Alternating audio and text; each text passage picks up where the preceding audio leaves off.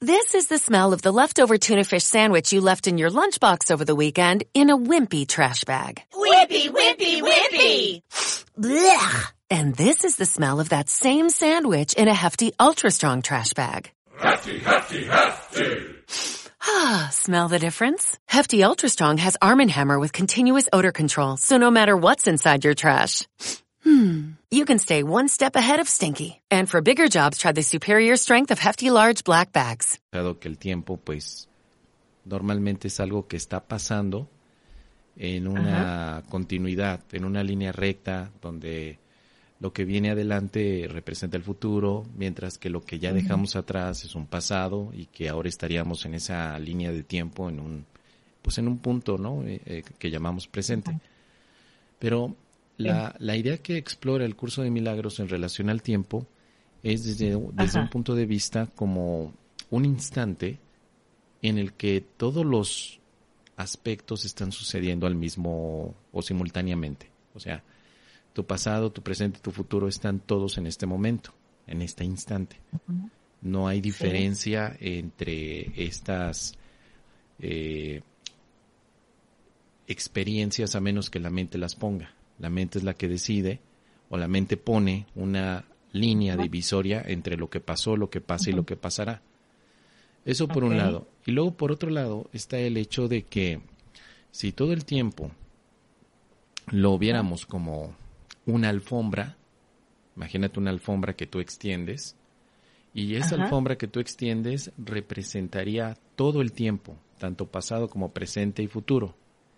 Ese tiempo como, como una extensión se puede volver a enrollar y puedes tener entonces a un tiempo ya terminado, ¿sí? Pero para que eso pueda verse como una posibilidad, tendríamos que entender que el tiempo es más que nada una idea mental en relación a cómo la mente percibe. Nosotros percibimos al tiempo y lo hemos ordenado de una manera que parece ser que está pasando. Pero ¿qué tal si no fuera así? ¿Qué pasaría si en lugar de que viéramos al tiempo como algo que está pasando, pensáramos que el tiempo ya está todo determinado y que nosotros podríamos verlo como esta alfombra enrollada? Cuando nosotros lo vemos así, todos los tiempos pasados, presentes y futuros, todos ya se están enrollando en un solo sitio. Ya. Pero entonces con- convergen. Po- podría ser visto, sí, exactamente, como una convergencia. Desde un punto de vista es una convergencia donde todos los tiempos convergen, convergen ahora. ¿sí? Todos los tiempos, en este instante tú tienes todos los tiempos, tienes el pasado, presente y futuro. Por lo tanto, cuando tú practicas el perdón con este, con esta idea del tiempo, tú estarías perdonando tu pasado, presente y futuro. No estarías haciendo diferencia entre lo que pasó y perdonaste, lo que está pasando y perdonas o lo que perdonarás, sino que en este momento estarías convergiendo todos los tiempos, todas las situaciones, todo aquello que necesite la, la práctica del perdón. Entonces, eso por un lado, eso como si fuera, mira, déjame ver si puedo poner una referencia. Sí, yo creo que aquí, mira. Eh, hay una referencia que puedes encontrar en el capítulo 13 que se llama El mundo inocente. En el capítulo Ok. 13, en la sección 1, que se llama Inocencia e Invulnerabilidad, que aparece en el párrafo número 3, habla algo acerca del tiempo. Déjame leerlo y, y ahorita seguimos explicando. Dice así, al examinarte a ti mismo y juzgar honestamente tus acciones, puede que sientas la tentación de preguntarte cómo es posible que puedas estar libre de culpa. Mas ten en cuenta lo siguiente, no es en el tiempo donde no eres culpable, sino en la eternidad. Has pecado, entre comillas, en el pasado, pero el pasado no existe.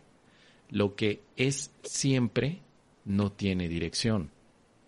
El tiempo parece ir en una dirección, pero cuando llegues a su final, se enrollará hacia el pasado como una gran alfombra extendida detrás de ti y desaparecerá.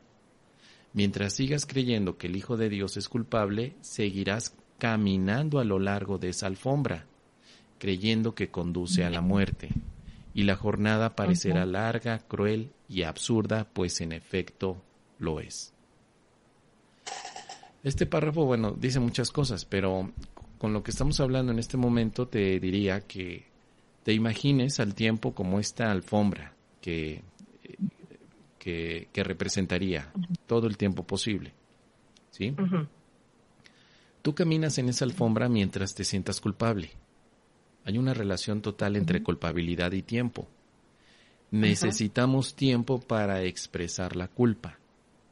Por lo tanto, si yo me libero de la culpa, necesito menos tiempo. ¿Sí? Por eso es que se hicieron la tarea, van a ver que en los principios de los milagros encontraremos uno que nos dice que los milagros eh, tienen la facultad de abolir el tiempo o de colapsarlo a un punto donde ya no se necesite. Los milagros te liberan de la culpa y al liberarte de la culpa estás dejando de usar tiempo. Al dejar de usar tiempo, entonces puedes despertar a la verdad, despiertas en Dios. Una cosa es la idea que representa el tiempo y otra cosa muy diferente es la eternidad. La eternidad no es tiempo, la eternidad es la ausencia de tiempo. Para un curso de milagros, la eternidad representaría el lugar donde Dios está. En el tiempo parece que nosotros estamos eh, dentro del tiempo. Entonces, lo que nos dice el curso es que pensemos en el tiempo como esta gran alfombra por la que vamos caminando porque nos sentimos culpables. Pero llegará un momento que lleguemos al final de esta alfombra y la podemos enrollar y nos damos cuenta que ya terminó. A eso nos referimos muchas veces cuando decimos el tiempo ya terminó. Pues ya, ya no hay tiempo. Pero nosotros creemos que sí porque nos sentimos todavía caminantes dentro de la alfombra. En realidad, nuestra mente conoce el final del tiempo. Tu mente, la mía, la de todos, sabe el final del tiempo. Pero cuando tú te ves no como mente, sino te ves como un cuerpo caminando en el tiempo, no puedes ver el futuro o no podrías ver el final, el final del tiempo. Okay. Parece que está muy lejos. Hasta aquí, ¿qué te parece? Este, entonces, es cierto esas teorías de que puedes corregir el pasado, que, o por ejemplo, las historias esas de los de los gusanos que atraviesas de un lugar a otro en dos horas, así de, del este al oeste de Estados Unidos, o sea que entras en, en este, ¿cómo se llaman esos? Así como vórtices así del tiempo, o sea, ¿es cierto todo eso? Agujeros de gusano, no gusanos. Sí, sí. Mira. Sí, o, cuando corriges el pasado, bueno, he visto así de que, o sea, en el momento que o sea, como pequeñas regresiones donde otra vez este regresas a un segundo antes de lo que había pasado o que con, teorías y, y ciertos así como que metodología puedes hacer que se regrese el tiempo y corregir ciertas cosas y mm, cosas así que he estudiado de ese tipo. Sí, este, sí tiene sentido. Depende, depende de algunos puntos que todavía no hemos tocado. Mira, desde un punto de vista científico, la ciencia dice que hay posibilidad de hacer estos saltos en el tiempo. Hay posibilidad, pero no hay todavía evidencia. O sea, científicamente no podemos decir que el agujero de gusano, tal como lo define la ciencia, sea este vórtice donde un ser humano se puede meter, ¿no? o sea, y, que sale en otro lugar del tiempo. O sea, científicamente no hay esta, no hay evidencia, ¿sí? Hay historias, por supuesto, y, y, documentales, y tú puedes encontrar canales de misterio en YouTube y te, van a hablar de historias de personajes que se han metido a estos vórtices, pero bueno, pues eso ya son historias. Ahora, el curso de milagros no es un curso de ciencia, no te está hablando, ni tampoco te está, ni tampoco está invitando a la, a la evidencia científica.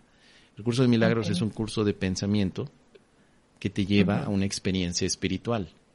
Entonces, hablar de que si es verdad o es cierto el hecho de que haya estos vórtices y de que pudiéramos ir al pasado y que pudiéramos arreglarlo, pues se saldría del contexto de estudio del curso, porque el curso al final Ah, tampoco buscaría eso.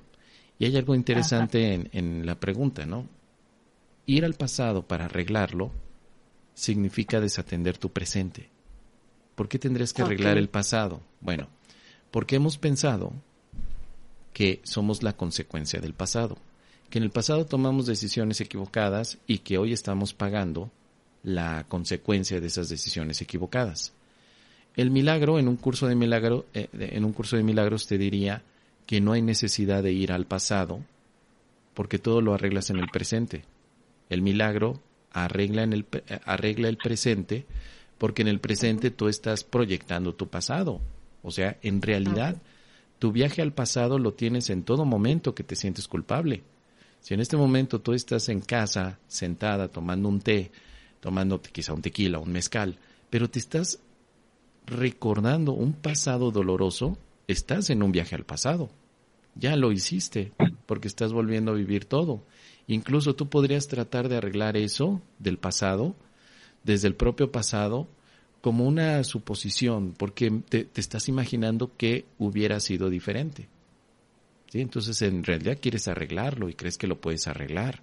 Pero resulta que cuando vuelves a tu presente dices, pues sigo con el mismo dol- dolor, perdón, sigo con el resentimiento y no se arregló nada. Lo que hace el curso de milagros es decir, la manera en la que tú puedes sanar no es yendo a tu pasado, sino más bien desconectándote del pasado y del futuro y quedándote nada más con el presente. El milagro significa que solamente ves en el presente el amor. Así que podrías jugar con la idea de que todos los tiempos, pasado, presente y futuros, están aquí en este instante y por lo tanto, al amar este instante, tú estás sanando. O podrías también jugar con una idea donde solamente este instante es el importante y el pasado y el futuro tampoco tienen significado. ¿Sí? Las y dos. Sí, es que las dos ideas son válidas para el curso de milagros, no son distintas, es exactamente la misma idea, porque se considera al tiempo como una ilusión. Para un curso de milagros el tiempo no lo creó Dios. El tiempo sigue siendo una fabricación de la mente, una alucinación mental. No es algo que Dios haya creado. Dios creó la eternidad, pero no creó el tiempo. Por eso nos tendremos que em, dedicar a una pregunta, ¿no? ¿Qué, qué es el tiempo entonces? Tendremos que explorar esa, esa idea del tiempo, porque nosotros damos por hecho de que sabemos qué es el tiempo, o sea, pues el tiempo es eh, el momento en el que yo tengo que llegar a la clase a tiempo, ¿no? O el momento en el que tengo que hacer planes. Pero el curso de milagros lleva a una experiencia muy profunda. O sea, hay que sentarse a reflexionar qué es el tiempo y te da algunas ideas. Te dice que el tiempo es una ilusión, que el tiempo es una percepción, que el tiempo no existe por sí mismo, sino que nuestra mente le da un carácter de realidad. A nivel espiritual dice que el tiempo es un recurso de enseñanza, pero que no es real, que tarde o temprano el tiempo se va, ya no existe, ya no está, ya no lo necesitarías, ¿sí? Entonces, el tiempo tiene un punto muy valioso dentro de la práctica, porque los milagros tienen que ver con el tiempo, pero el punto que nos interesa del tiempo sigue siendo el presente. El principio número 13 de los milagros dice, los milagros son a la vez comienzos y finales, y así alteran el orden temporal. O sea, un milagro altera tu percepción del tiempo. Sí, total. Esa, esa temporal. De hecho, eh, no, el milagro es temporal. Ok. Atemporal significaría sin tiempo, pero todo milagro está en, se está expresando en el tiempo. Lo que es atemporal es Dios. Lo que es atemporal es el amor. Lo que es atemporal es tu esencia espiritual. Tu espíritu es atemporal. Lo que es temporal está representado por aquello que cambia.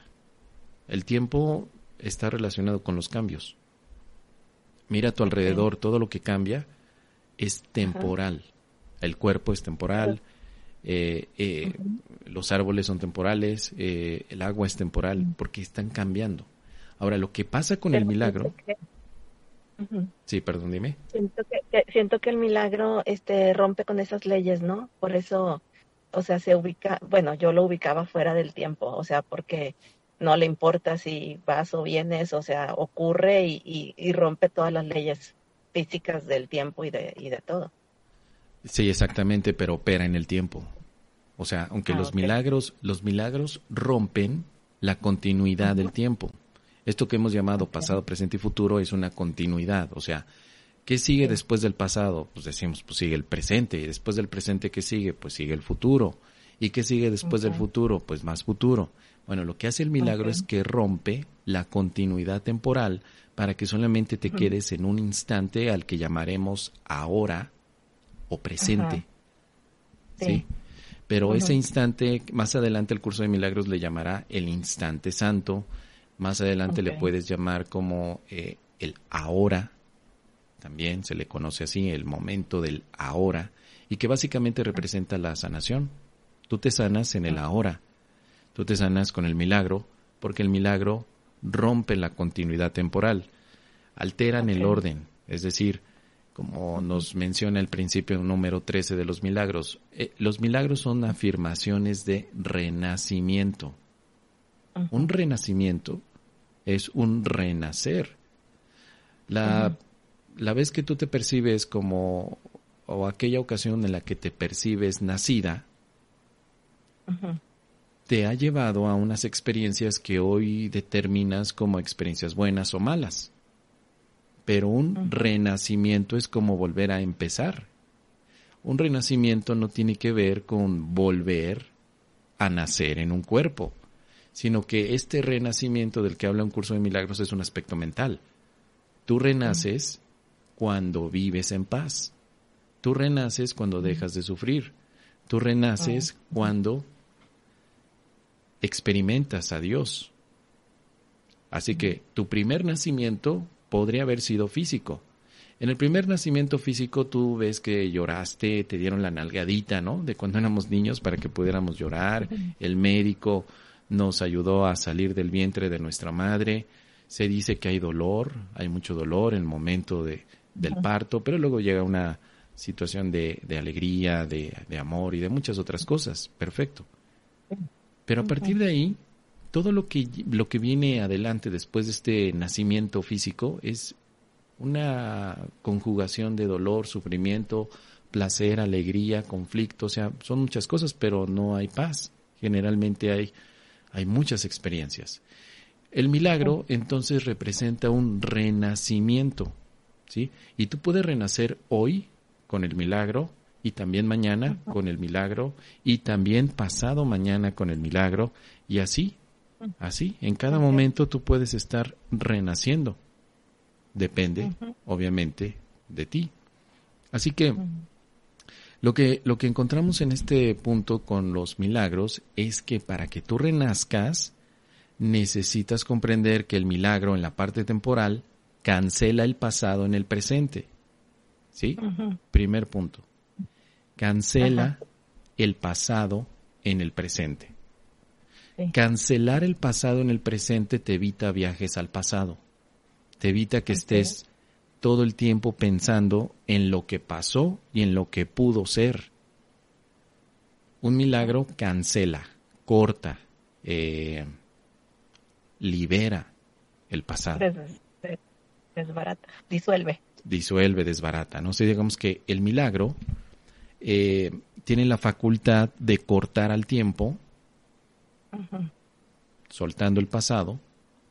Entonces tu presente queda libre de toda la proyección del pasado. Ves un presente renacido. Y este presente también nos va a mostrar, por supuesto, todo lo que hay ahí. Dice por aquí Martita que los milagros curan, niega la identificación con el cuerpo. Efectivamente, los milagros al curar te están quitando una identificación corporal, aunque tú percibas el cuerpo, ya no te crees el cuerpo, ya no dices soy solamente este cuerpo, este cuerpo que es una consecuencia de mi pasado. ¿Por qué tendrías tú que decir que tienes 20 años, 35 años, si no fuera porque tu pasado lo traes a tu presente. Entonces, cada vez que nosotros decimos, hoy acabo de cumplir 25 años, hoy acabo de cumplir 26, hoy acabo de cumplir 27, 27 28, es... Deberíamos de decir que solo cumplimos uno. Podremos sin contar el acumulado. Tú puedes festejar tu renacimiento, ¿no? O sea, no, con esto no queremos este irnos a un extremo de decir, oye, prohibido celebrar tu cumpleaños. No, claro que no. Pero que no te lo tomes de una manera tan literal. O sea, que no digas, es que yo tengo 45 años y ya me pesan. Bueno, los, los, años no te pesan, lo que te pesa es el pasado que estás cargando. Es distinto, ¿no? Entonces, ¿qué, ¿qué puedo celebrar hoy? Yo lo que estoy celebrando es mi renacimiento. Hoy estoy renaciendo. Oye, sí, pero al mundo no le vas a decir, oye, fíjate que yo los invito a que vayamos a cenar a, a este, no sé, a un restaurante, porque voy a celebrar mi renacimiento en el Espíritu Santo, ¿no? Pues la gente va a decir, oye, pues ¿qué te pasa? Ya, ya, te metiste una secta o qué onda. Pues tú puedes decir, vamos a celebrar mi cumpleaños, pero internamente tú sabes que el milagro te está ayudando a que cortes tu pasado en el presente y disfrutes tu presente. Y en el momento que tú atiendes el presente, liberas el futuro. Porque para un curso de milagros hay un engaño tremendo entre el tiempo y nuestra mente. El engaño es creer que el futuro viene de alguna manera que represente para ti algo que quieras que suceda. Por ejemplo, el futuro desde la visión equivocada que llamamos ego representa que no te pasen cosas malas, porque en el pasado te pasaron cosas malas.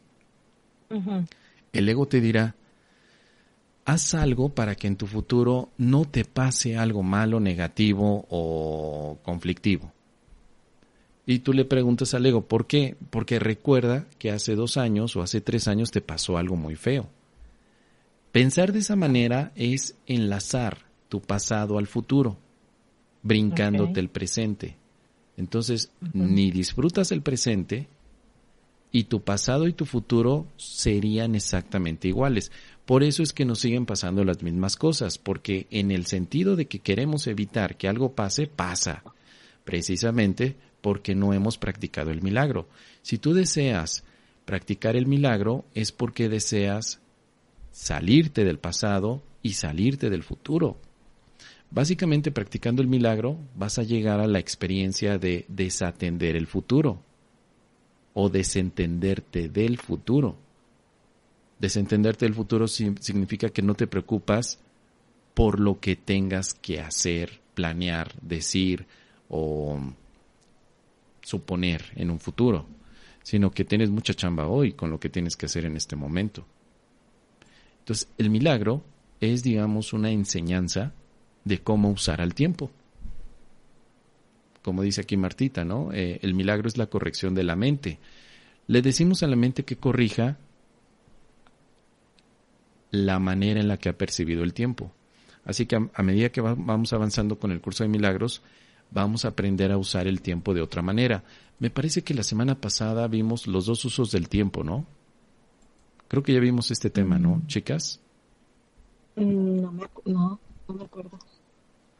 Los, los dos usos del tiempo. No, no, no me acuerdo. No, bueno, ahorita vemos un poquito de esto. Así que en el tema de los, del tiempo es muy importante ir aprendiendo este aspecto. Luego, el, el principio número 19 dice, los milagros hacen que las mentes sean una en Dios. Se basan en la cooperación porque la filiación es la suma de todo lo que Dios creó. Los milagros representan por lo tanto, las leyes de la eternidad, no las del tiempo. Un milagro representa las leyes de la eternidad, pero el milagro opera en el tiempo. ¿eh? Ahora, ¿cuáles son las leyes de la eternidad y cuáles son las leyes del tiempo? Son diferentes. Las leyes de la eternidad te dicen que nada cambia. Las leyes del tiempo te dicen que todo cambia. Un milagro te está hablando de lo que no cambia. ¿Qué es lo que no cambia? Lo que no cambia es la paz que hay en ti. Lo que existe en ti, verdaderamente, como amor, nunca cambiará. Pero lo que no es tuyo siempre está cambiando. Tu cuerpo siempre está cambiando y en realidad no es tuyo. Por eso los milagros reflejan la verdad.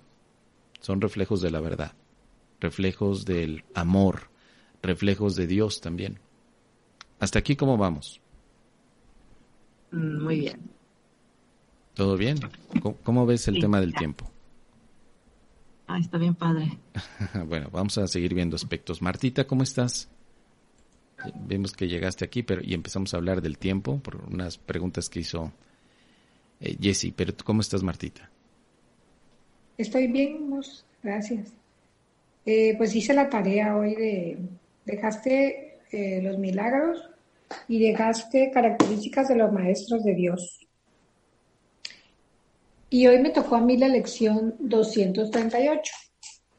Este, pues estoy como que muy involucrada en, eh, en hacer mis ejercicios, en, o sea, estoy teniendo mucha fe en que esto es el camino de la, de la paz y de la salvación. O sea, ya ahorita sí estoy convencida. Al principio empecé haciéndolo por, pues puede ser por imitación o porque pues Lore me, como que Lore siempre ha sido un ejemplo yo he visto cómo ella ha superado muchas cosas en su vida y, yo decía, pues solamente la única manera que yo le veo a Lore es, es porque se ha, se ha preparado y ha estudiado y, y está en este camino. Y por eso empecé. Pero en este momento sí em, estoy a cada momento agradeciendo, estoy a cada momento, lo tengo muy presente, este, me siento muy protegida, me siento muy, muy confiada, me siento muy bien. Gracias a Dios. Qué bueno, Martita, claro, y me da mucha alegría escuchar eso y que tu práctica, bueno, pues ahí está dando resultados. Qué bueno. Qué bueno que hiciste la tarea y ojalá que hayan estudiado porque hoy toca examen, ¿no, chicas? ¿Recuerdan eso? Sí.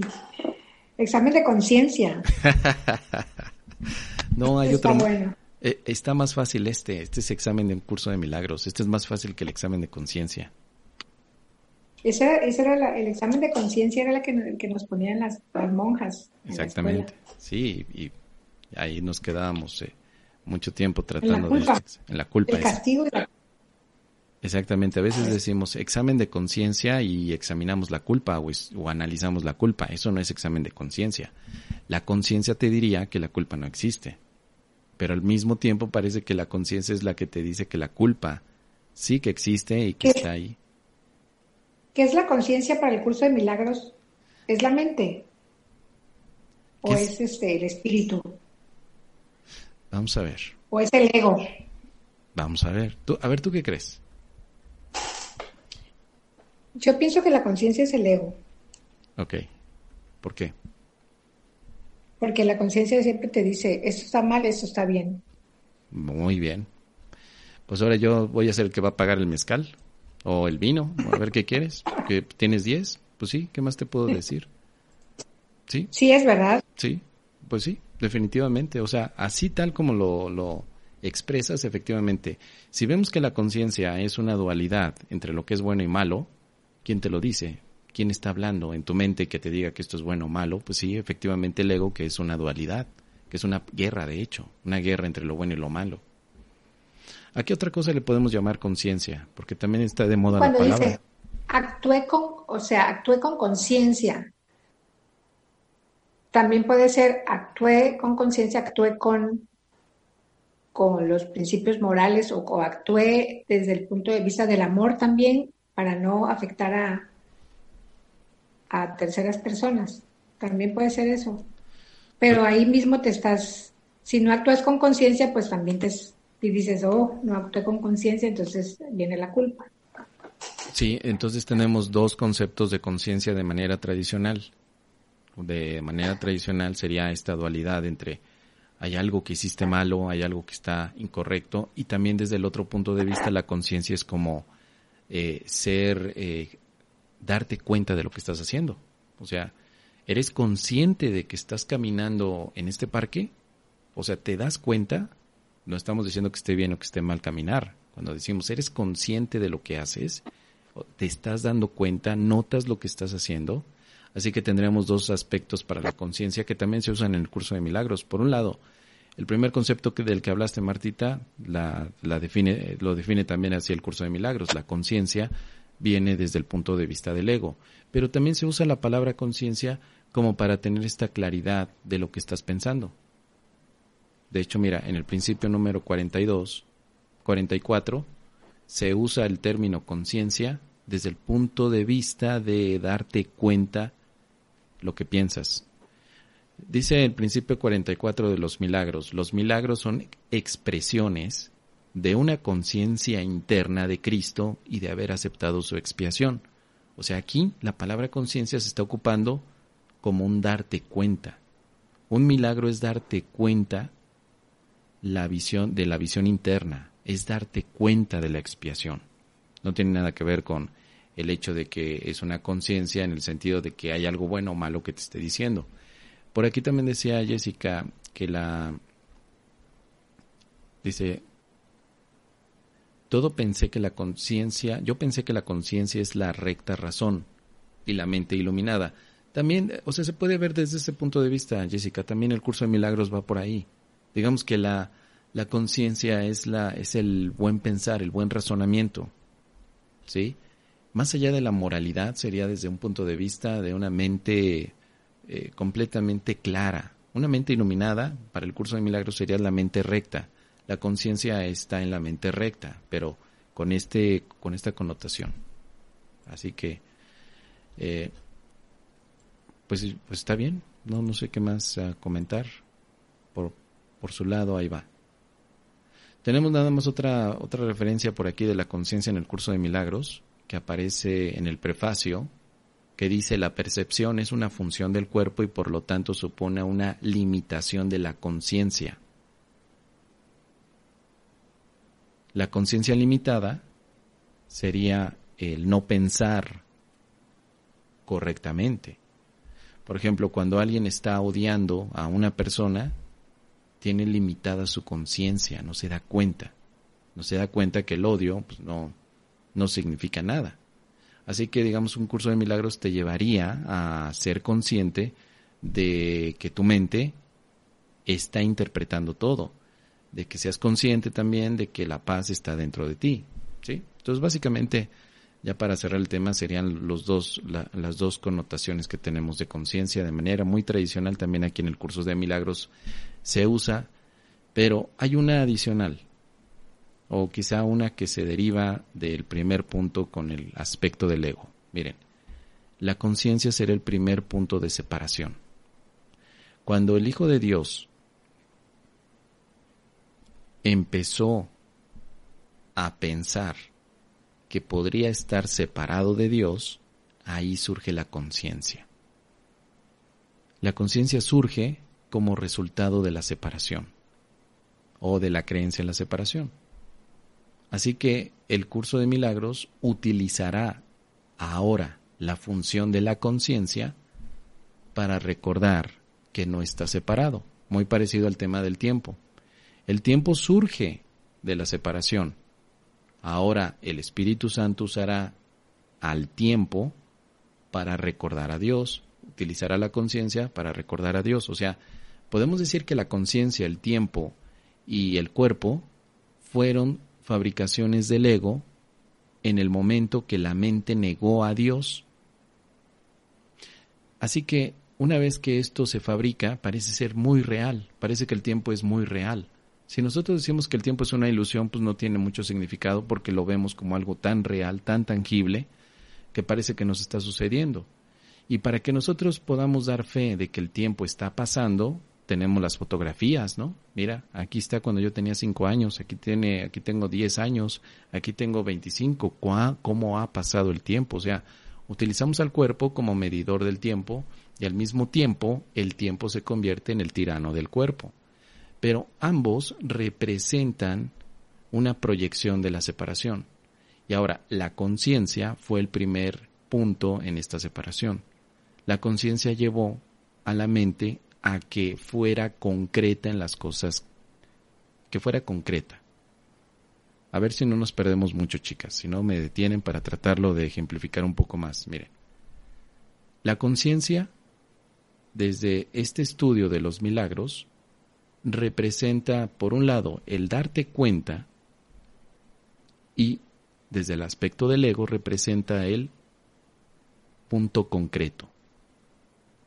El ego quiere algo concreto y por eso la conciencia la usa si permitimos que el ego use la conciencia, siempre tendrá una cara a quien culpar, una cara a quien odiar o una cara a quien rechazar.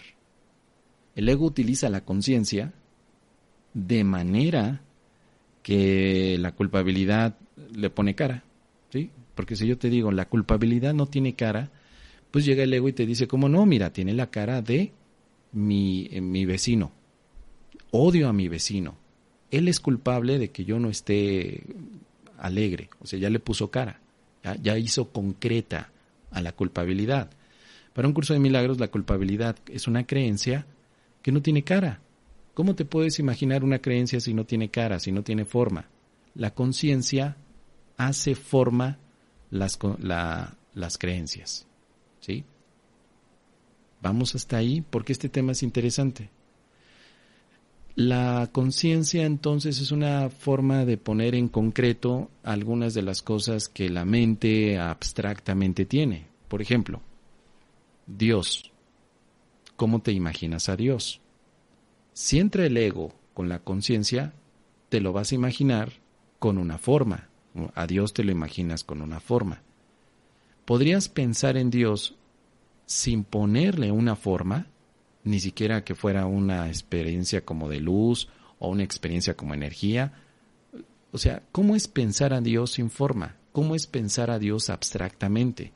Así que vamos a ver eh, en el curso de milagros que básicamente la, nuestra mente está metida en un aspecto de conciencia concreta ante las cosas y por eso vemos todo con formas y queremos ejemplos de qué es odiar. ¿Sabes cuál es el ejemplo de odiar? Sí, mi hijo, mi mamá, mi amigo, el tendero, ah, el presidente, ahí tienes un ejemplo de odio. Bueno, y si no existieran estos personajes o no los percibieras, ¿cómo podrías describir el odio? no tienes cómo concretizarlo. Así que lo que hace el ego es concretizar todo, concreto. A mí me hablas concretamente, con ejemplo, exactamente qué es odiar, exactamente qué es el milagro. Entonces, por ejemplo, el ego te preguntaría conscientemente o concretamente qué es un milagro, mientras que el Espíritu Santo te diría, tu mente es abstracta por naturaleza. El hecho de concretizar algo es una distorsión de la mente no tendremos que ver objetos, pero los vemos porque el ego captura la conciencia o hace uso de la conciencia para colocar nombres a las cosas, categorizar y a todo eso le llamamos separación. ¿Sí? Es un aspecto interesante, ¿no? Porque ¿qué pasaría si no tuviéramos entre tú y yo un nombre, un cuerpo o unas palabras? ¿Nos podríamos comunicar? Las palabras son otra expresión de la conciencia. Si no tuviéramos este idioma humano, tú y yo podríamos comunicarnos. Abstractamente nos podemos comunicar. El curso de milagros dice que sí, que de hecho esa es la verdadera comunicación, la que no necesita palabras. ¿Te puedes comunicar con Dios de manera abstracta? Claro que sí, a través de una oración que no necesita palabras. Pero cuando nosotros usamos en una oración palabras, estamos concretizando y queremos, y casi siempre nuestras oraciones tienen palabras. Dice por aquí Jessica que si mentalmente, claro que sí. Haz una oración a Dios mentalmente pero sin palabras. A eso te va a llevar el curso de milagros, a que tengas una comunicación con Dios sin palabras. Estamos apegados a las palabras porque el ego ha concretizado y tenemos entonces un funcionamiento mental donde todo tiene que poner nombre. Y luego esto lo vemos básicamente aquí, o sea, cómo se llama esa emoción, cómo se llama ese libro, cómo se llama esto, etcétera. Yo le di significado a todo lo que veo porque la mente ha tomado la conciencia y la conciencia es lo que hace que se le ponga nombre a las cosas. Y la conciencia fue del ego.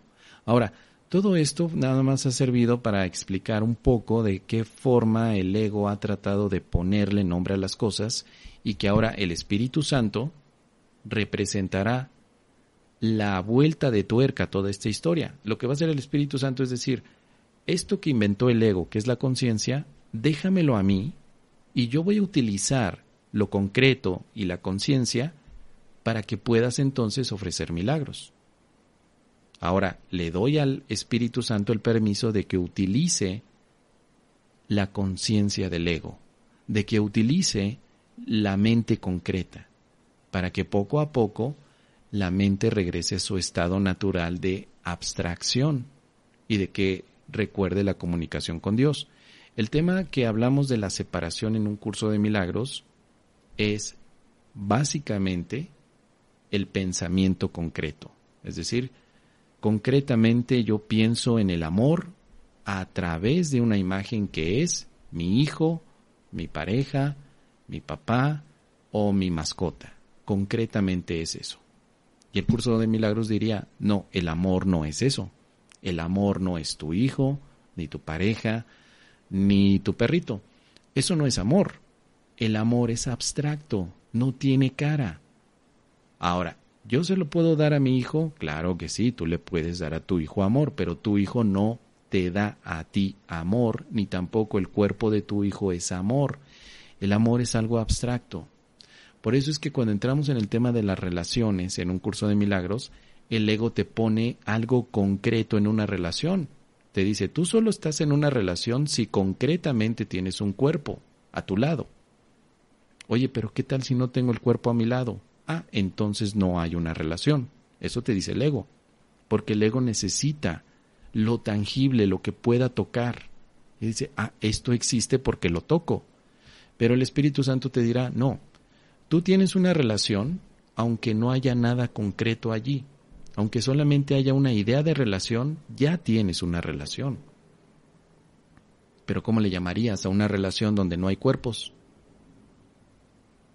no, no, a veces no la imaginamos porque estamos acostumbrados a que una relación necesita tener dos cuerpos muy concretos y que esos cuerpos se digan palabras concretas y se expresen cosas concretamente. Eso es precisamente eh, la conciencia capturada por el ego. Pero si tú le dices, Espíritu Santo, quiero tener una relación o vivir una relación desde el amor verdadero, pues el Espíritu Santo te dirá, claro que sí, pero tienes que dejar de concretizar todo. Necesitas recuperar tu pensamiento abstracto. Por eso la pregunta que les hacía chicas es, ¿cómo te imaginas a Dios? ¿Como un cuerpo? En el momento que decía por aquí Martita, como podría ser a lo mejor benevolente, amoroso, eso desde una visión corporal o simplemente como una experiencia tal vez de sentir, ¿no? Como también nos decía por aquí Jessica. Con palabras, sin palabras.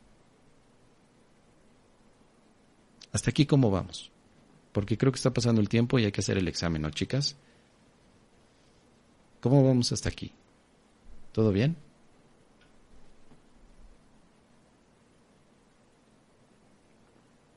Todo muy bien, dicen que por aquí muy bien.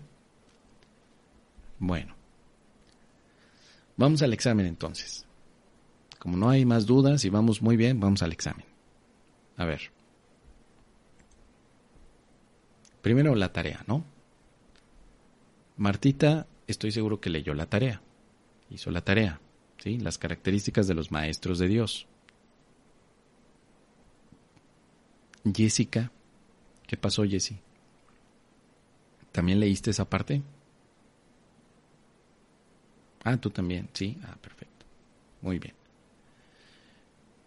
Pero está larga. Bueno, pues sí, estaba larga la tarea, claro, pues sí. Por eso tuvimos una semana para hacerla, ¿no? Esperemos que no haya sido que apenas ayer la hayan empezado a estudiar o hoy una hora antes, ¿no? Porque pues, ¿qué pasaría ahí? A ver, empecemos. Dice Martita, se puede ver con los ojos del cuerpo y con los ojos de Dios. Efectivamente, los ojos del cuerpo representarían pensamiento concreto, los ojos de Dios pensamiento abstracto. Tú puedes vivir a Dios abstractamente.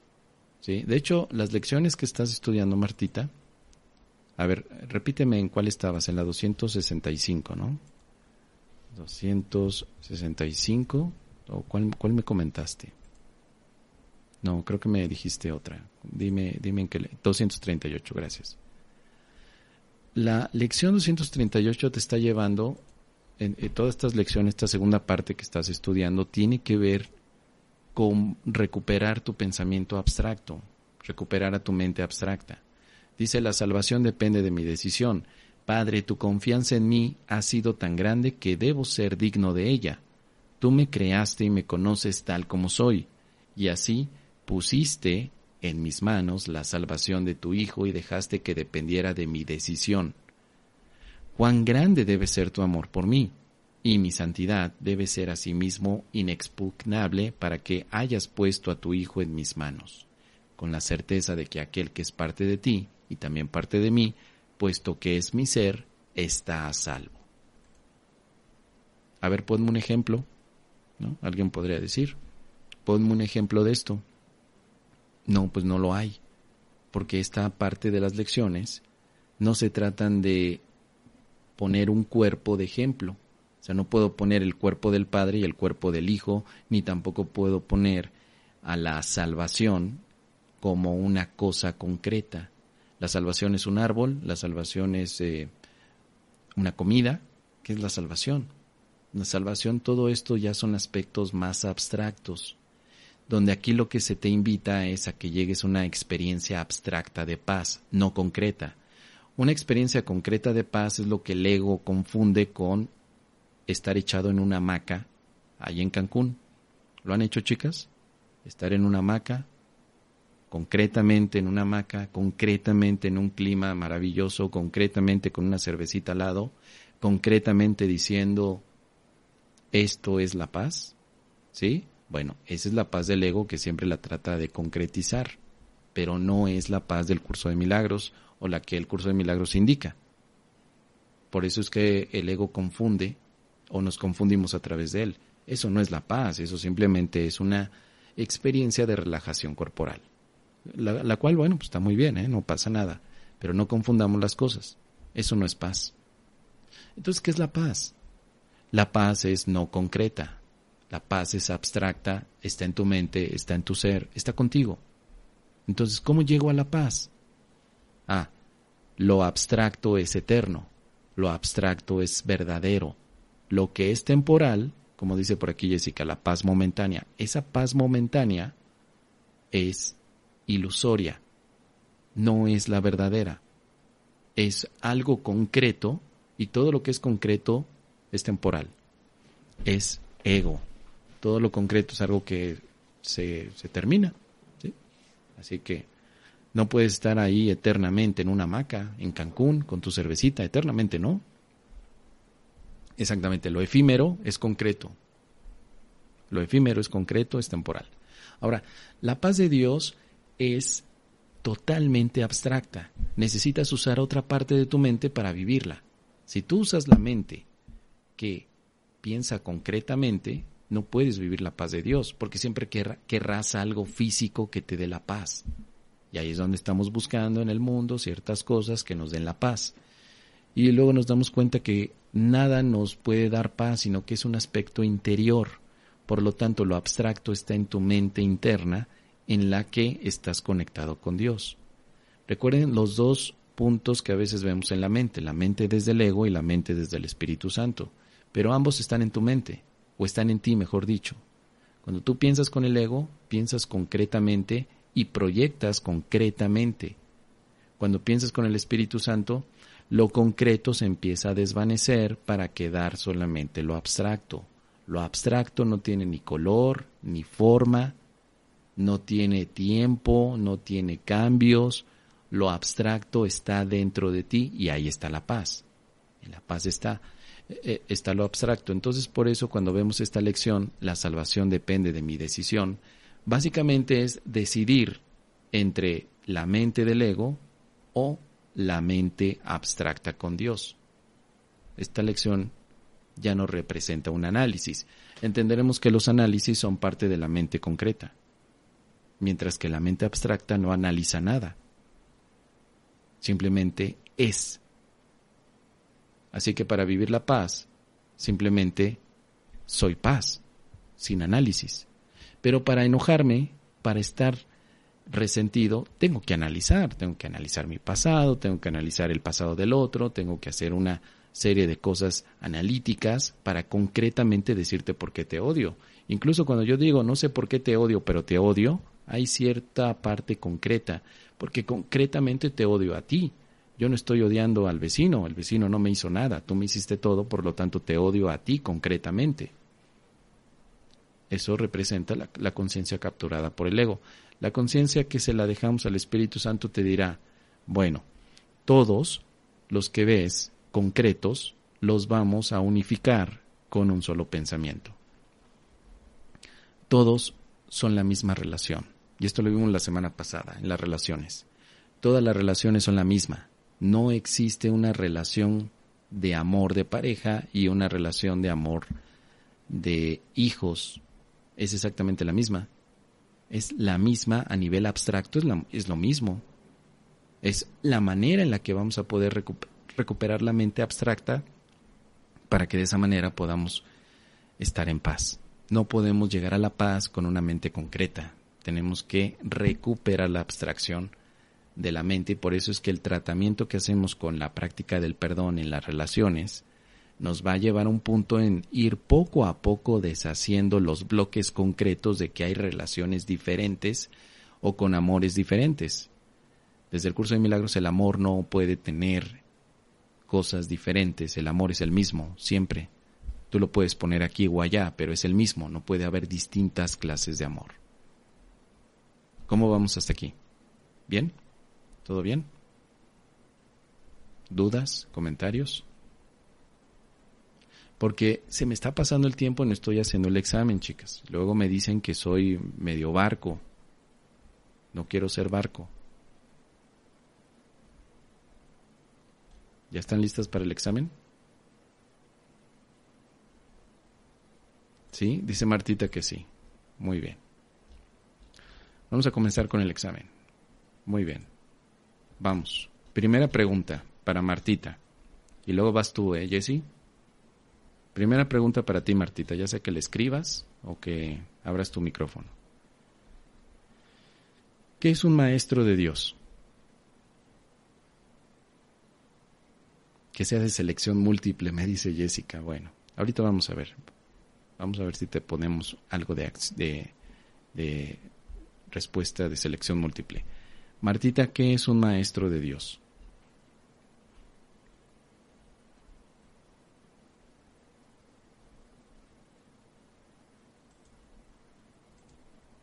¿Cómo podrías definir a un maestro de Dios? Cuéntanos.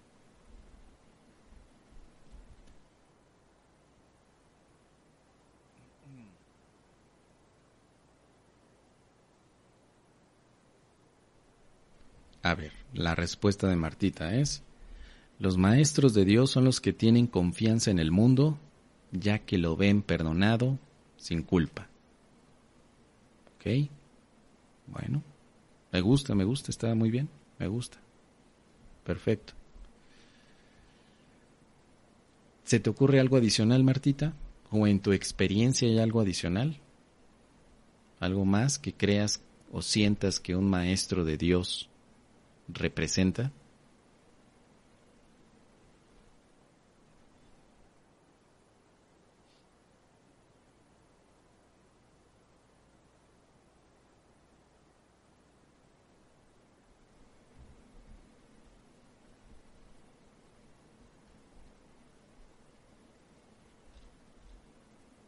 ¿No? Bueno. Ah, dice, dice Martita, no confían en su propia fuerza, sino en la fuerza del Espíritu o de Dios. Ok, muy bien. Me parece bien, Martita. La damos por buena. La damos y son mansos, dice Jessica. Ah, muy bien, Jessica. Recordó Jessica lo que hablamos la semana pasada. Perfecto, los maestros de Dios no confían en su propia fuerza, sino en la fuerza del Espíritu, en la fuerza de Dios, y además son mansos. Muy bien, chicas. Muy, y muy bien, muy bien esto que hiciste, Jessica, de apoyar a tu compañera. Perfecto. Ese ya es un punto adicional para ti, Jessie. Y, y para Martita, dos puntos. Muy bien. Perfecto. Si llegan a los 10 puntos, a si llegan a los 10 puntos las dos, corre por mi cuenta una botella de mezcal, 400 conejos. Entre las, sí, entre las dos. 10 puntos entre las dos, así que van 2 y 1, van 3. Pueden ser 5 y 5, pueden ser 7 o 3, no importa, con que lleguen a los 10 puntos. En este momento llevan 3. La siguiente pregunta va para Jessica. A ver, Jessie. ¿Qué diferencia hay entre un milagro y el perdón? ¿O qué diferencia crees que hay de acuerdo a lo que has estado estudiando? Y Martita puede ayudar. Te escuchamos, Jessie. El milagro sucede al perdón. O sea, primero perdonas y eso da pie a que ocurra el milagro. Mm, mm. como que siento que esa definición la copiaste por allí. No sé por qué me da la impresión. Pues la escuché del libro, digo, la, leí de lo que había que estudiar. ¿Es segura? decía. No me estás engañando, Jessie. No, entonces ¿de dónde? No, no sé. ¿De dónde más? Ah, ah bueno, pues, del Espíritu Santo me puedes decir siempre que siempre te puede salir por esa. ¿eh? Ah, el Espíritu Santo me lo dijo. Ah, bueno. No, eso lo, eso lo estudié. Ah, eso es lo que leí hace rato. me, parece muy bien. Pero si puedes ampliar un poco más, en lugar de darte un punto, te doy tres. Amplía un poco más lo que tú sientes como diferencia entre perdonar. Ya dijimos lo que explicaste. Primero perdonas y luego llega el milagro. Pero, ¿qué es perdonar y qué es un milagro? Desde lo que has estado estudiando. Amplía más para darte tres puntos. Híjoles, este, pues perdonar es aceptar que, que no pasó nada, que nada, que nadie me hizo nada. Y este, y pues el milagro, me dijiste hace rato que era la corrección de el error y el, y la corrección de, de todo, ¿no? De la percepción, de la pues de todo lo que se deriva de mi percepción humana pero no sé más. Mm, ok, ok. Tres puntos. Muy bien. Tres puntos, sí. perfecto. Al menos teóricamente, vamos bien. Teóricamente. Ya luego vemos. Digo, el examen práctico, ese no, no se los puedo hacer yo. Ese el Espíritu Santo lo tiene ahí para cada uno de nosotros, ¿sí? El examen teórico sí. Está bien. Tres puntos, ¿cuánto llevamos? Tres y tres, seis, siete puntos. Ya casi llegan a los 10. Dice por aquí Martita, la culpa es una ilusión y el milagro expía o deshace la culpa. Muy bien, muy bien. Perfecto. La culpa no procede del amor y el milagro procede del amor. Bueno, un punto más porque tu compañera de pupitre, de pupitre Martita, está, está respondiendo muy bien. Perdón, entonces tenemos ocho puntos. Ocho puntos, muy bien. Siguiente pregunta va para Martita. La pregunta es, ¿cuántos maestros de Dios se necesitan para salvar el mundo? ¿Cuántos maestros de Dios se necesitan para salvar el mundo?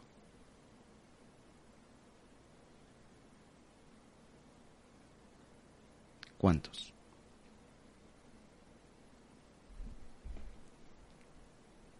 Uno. Ahora necesito que para que te dé dos puntos, Martita,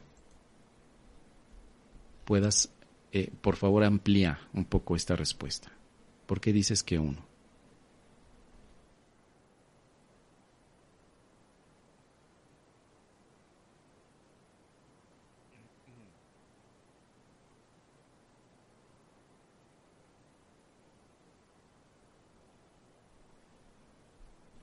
¿Por qué dices que uno? Esa sería la pregunta, Martita. ¿Por qué dices que se necesita un maestro de Dios nada más? ¿Por qué?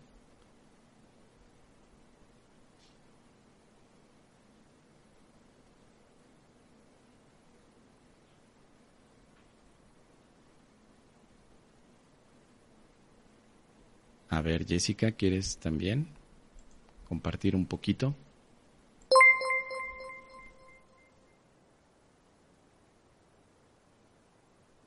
Dice Martita, porque si yo me salvo, salvo a todos. Muy bien. Dice por aquí la pregunta número 12 del manual para el maestro. ¿Cuántos maestros de Dios se necesitan para salvar al mundo? Que es la pregunta que hicimos. Y aquí está la respuesta. Uno solo. Un maestro absolutamente perfecto que haya completado su aprendizaje suficiente este Maestro santificado y redimido se convierte en el ser que es el Hijo de Dios, quien siempre fue únicamente espíritu, ya no se ve a sí mismo como un cuerpo y ni siquiera como en un cuerpo. Por lo tanto, es ilimitado, y al no tener límites, sus pensamientos están unidos eternamente a los de Dios. ¿Sí? Ok, Martita, muy bien. Tenemos nueve puntos, chicas. Nueve. Uno más. Uno más y terminamos el examen. Uno más. Y la pregunta va, por supuesto, para Jesse. Vamos a ver. Jesse, define por favor qué es la expiación. ¿Qué es la expiación? Es disolver la culpa, eh, saberse unido a Dios. disolver la culpa, es lo que dijiste, ¿verdad? Disolver la culpa, sentirse unido a Dios. Sí, al saberse uno, o sea, al ah. saber que siempre estuvimos unidos a Dios, que nunca nos separamos, este, disolvemos la culpa de la separación y disolvemos la, la culpa de, del error o del pecado y se expía. Ok, me parece muy bien la respuesta. ¿Algo más que Martita quiera añadir a esta respuesta sobre la expiación?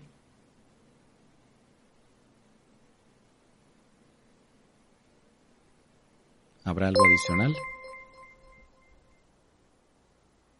Ah, también es este, o sea, entregas el, la situación al Espíritu Santo y es, esperas la expiación. O sea, es entregarlo, dejarlo en sus manos y esperar la respuesta. Ok, me parece bien. Y dice por aquí Martita también es no saberme separada de Dios, que refuerza lo que tú comentaste. Bueno, perfecto. Les doy dos puntos entonces. Dos puntos. Muy bien. Sin problema. Así que como ya tienen 11 puntos, les debo uno, porque era hasta 10, pero ganaron 11 les debo algo más.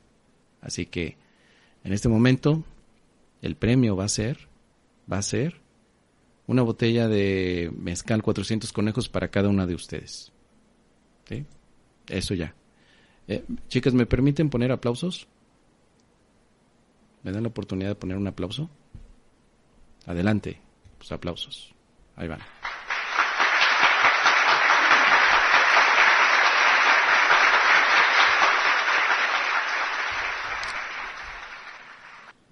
Dice por aquí, Martita, ¿puedes ampliar los periodos para hacer el cambio? ¿Cuáles periodos, querida Martita? ¿A qué te refieres? ¿Para hacer el cambio, periodos de qué? ¿O en qué parte leíste esa, esa, esa sección para revisarla? ¿Hacer el cambio de qué?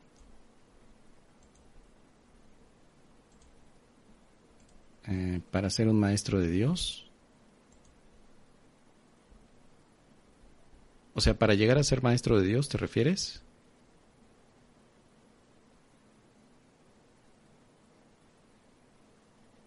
No, ahí no te entendí.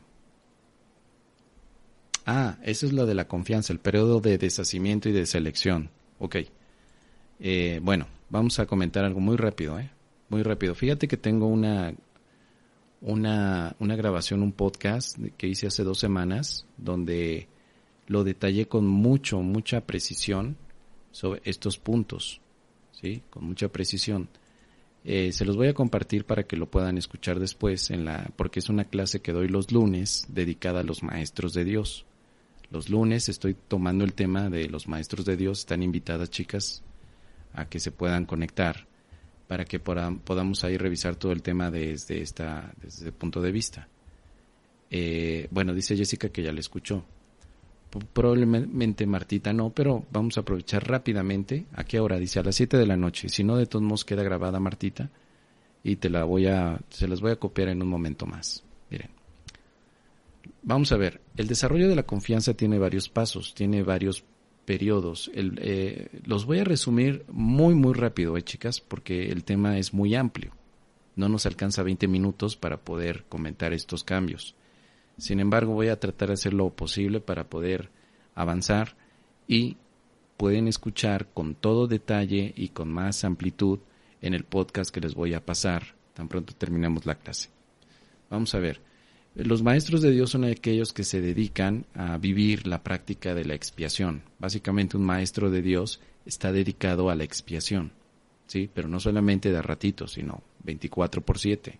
Todo el tiempo está, no desde una postura eh, espiritualoide, ¿no? Que quiera dar cierta apariencia. No, está con sus cosas del día, solamente que está viviendo la expiación constantemente, o sea, está entregando constantemente la culpabilidad para que de esa manera pueda entonces eh, expresar la paz y que pueda lograr el cambio de pensamiento.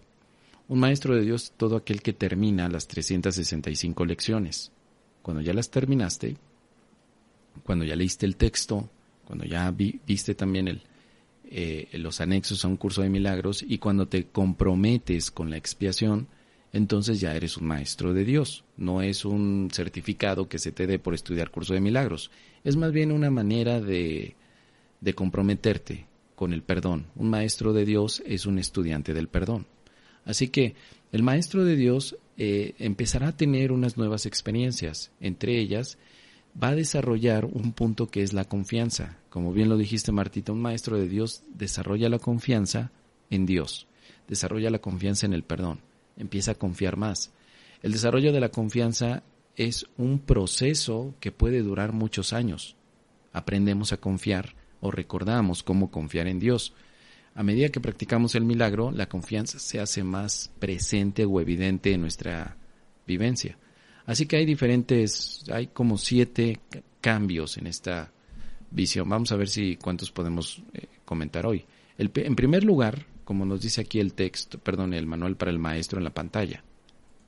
En primer lugar, todos los maestros de Dios tienen que pasar por lo que es un periodo de deshacimiento. Este periodo no tiene que doler, pero duele.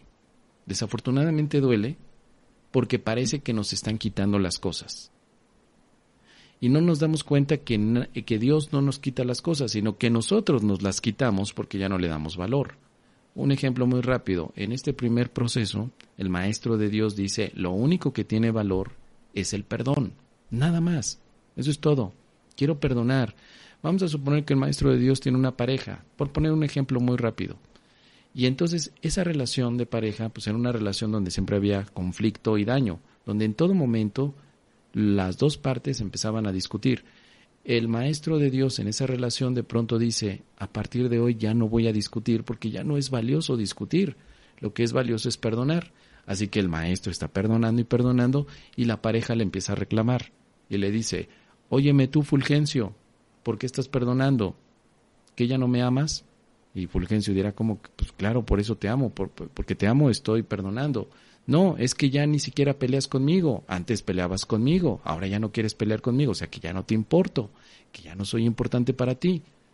Y entonces Fulgencio dirá como maestro de Dios, pues es que ya no, no tiene valor pelear. Lo que tiene valor es perdonar.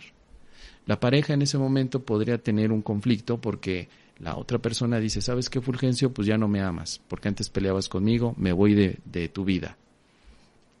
Y Fulgencio se queda triste y dice, ¿será que Dios me quitó esta pareja porque no me convenía?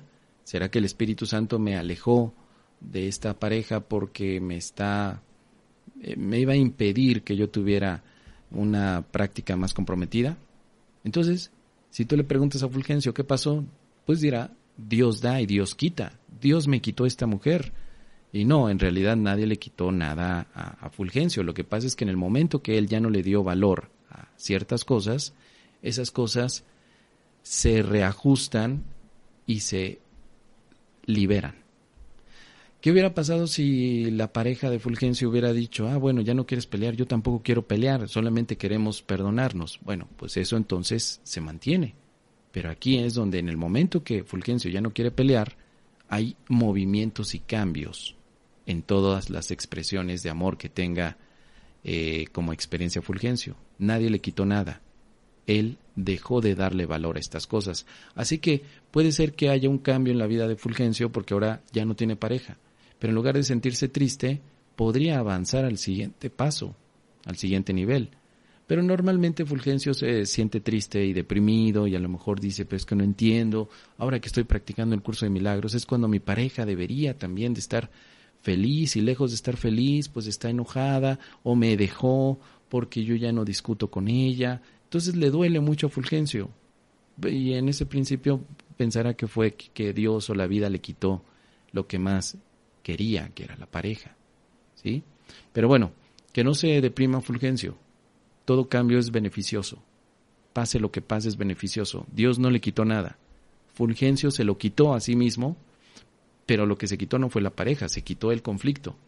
Desafortunadamente la pareja no pudo estar a la par en ese sentido y pues la pareja decidió irse. No hizo nada Fulgencio de que se fuera, sino más bien practicó únicamente la liberación del conflicto. Vamos a suponer que este maestro de Dios dice, perfecto, que el plan siga adelante, no pasa nada, y pues aunque yo no entiendo qué, qué sucedió aquí, pues simplemente me sigo comprometiendo con el perdón y con la expiación. Así que Fulgencio ha pasado al, segundo nivel. En el segundo nivel, como dice aquí el párrafo 4, ahora el maestro de Dios tiene que pasar por el periodo de selección. ¿Sí?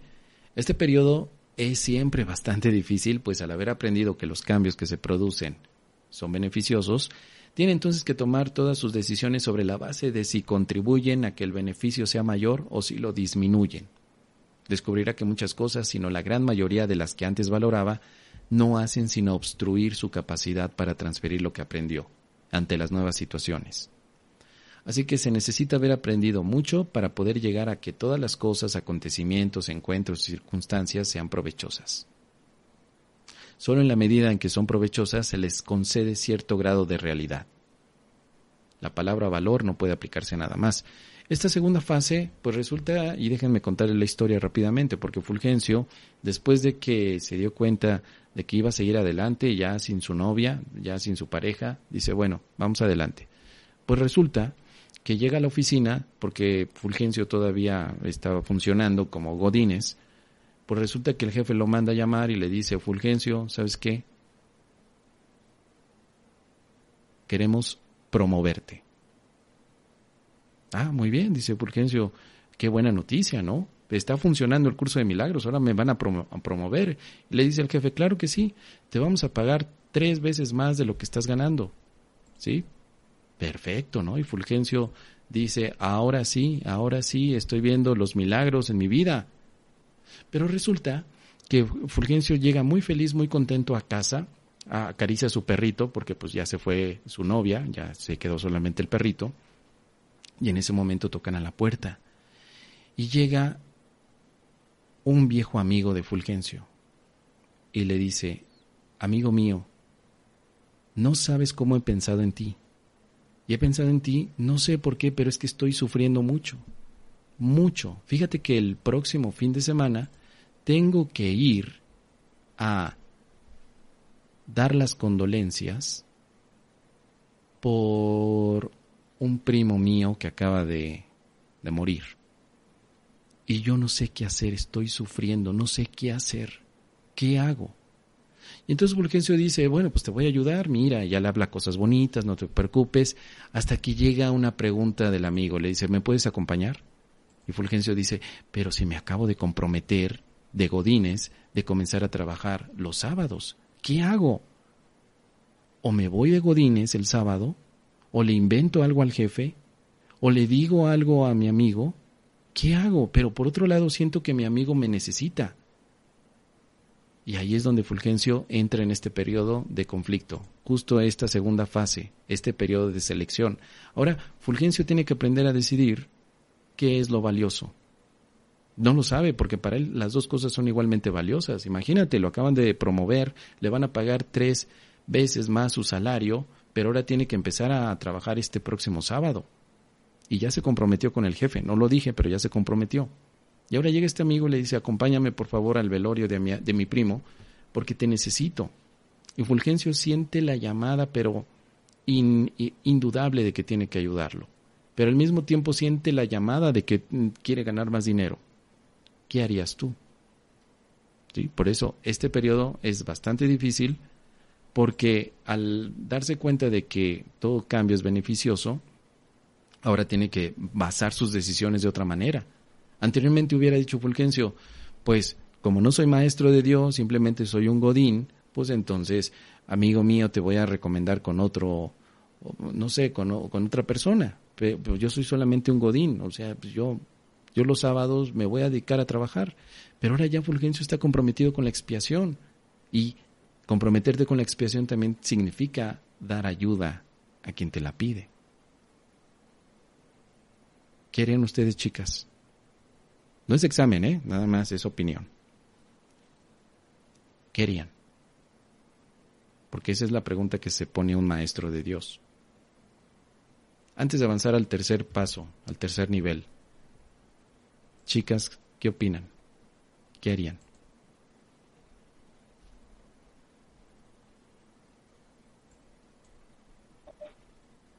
Pues yo creo que habría que tomar una decisión, ¿no? Para este, mm, o sea, no, no quiero decir que compromiso, o sea, compromiso de algo que, que uno sienta como una obligación, sino algo que aclare, que aclare lo que yo realmente quiero hacer, que sea coherente con lo que yo realmente siento que, quiero hacer. ¿Y qué será eso? Si tú estuvieras en ese caso yo creo que no se puede estar en, o sea, no se puede servir a dos amos, como quien dice. Entonces, este, tendría que decidir, o sea, si las dos cosas me demandan el, el, el tiempo, o sea, si no, no, no pueden cohabitar en el mismo espacio, entonces tendría que tomar la que, pues, la, la que yo decida.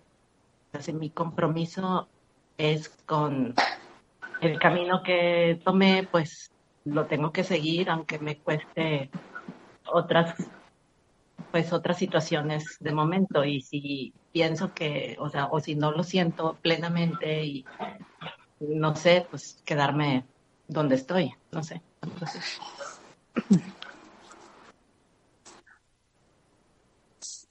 Ok, adelante Martita, te escuchamos.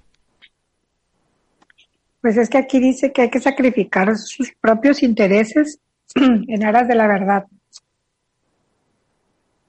Pero de ahí dice el periodo de asentamiento, dice que renuncio a lo que no quiero y conservo lo que sí quiero. Y ahí qué sería lo que sí quiere y lo que no quiere. Él no quiere faltar a su trabajo. Y sí le gustaría acompañar a su, a su primo no sé. Pues es una decisión que hay que tomar, que si eres un maestro de Dios la tomarías desde el amor, no desde los intereses. Ok, claro. Desde, desde la ayuda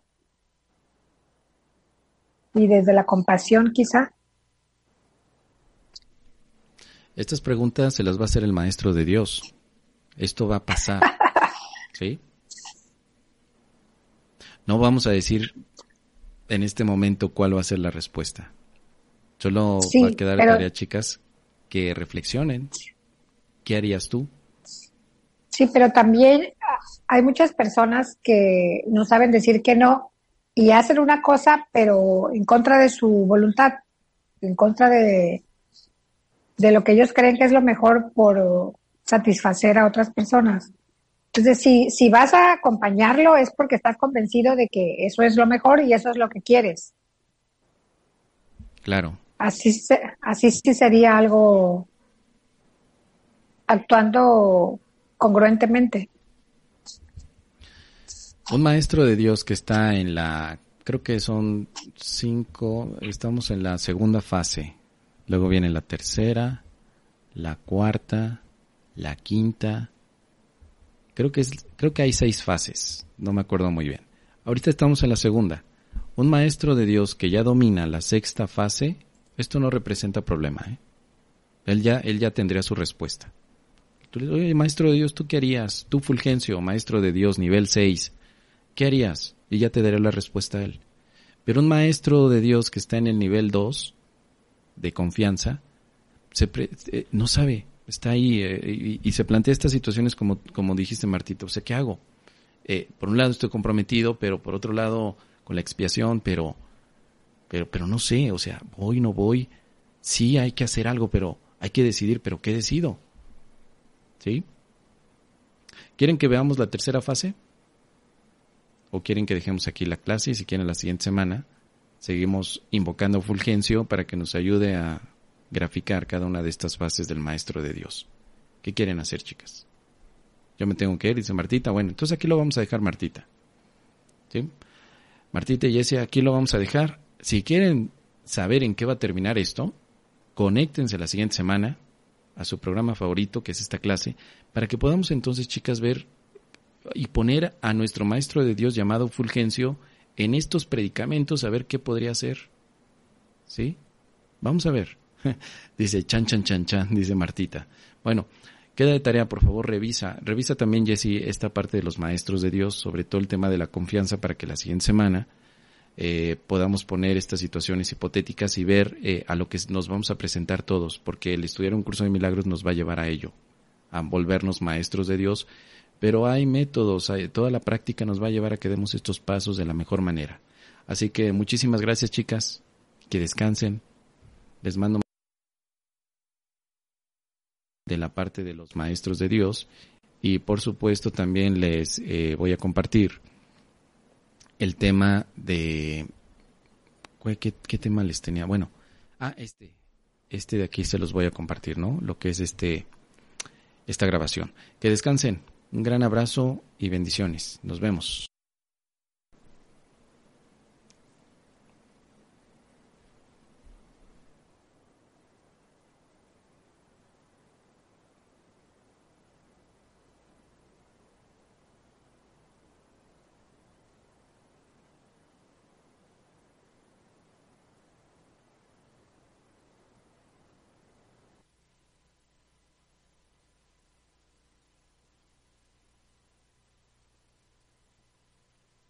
This is the smell of a warm three day old egg salad sandwich in a wimpy trash bag. Wimpy, wimpy, wimpy! Blech! And this is the smell of that same sandwich in a hefty, ultra strong trash bag with new Fabuloso lemon scent. Hefty, hefty, hefty!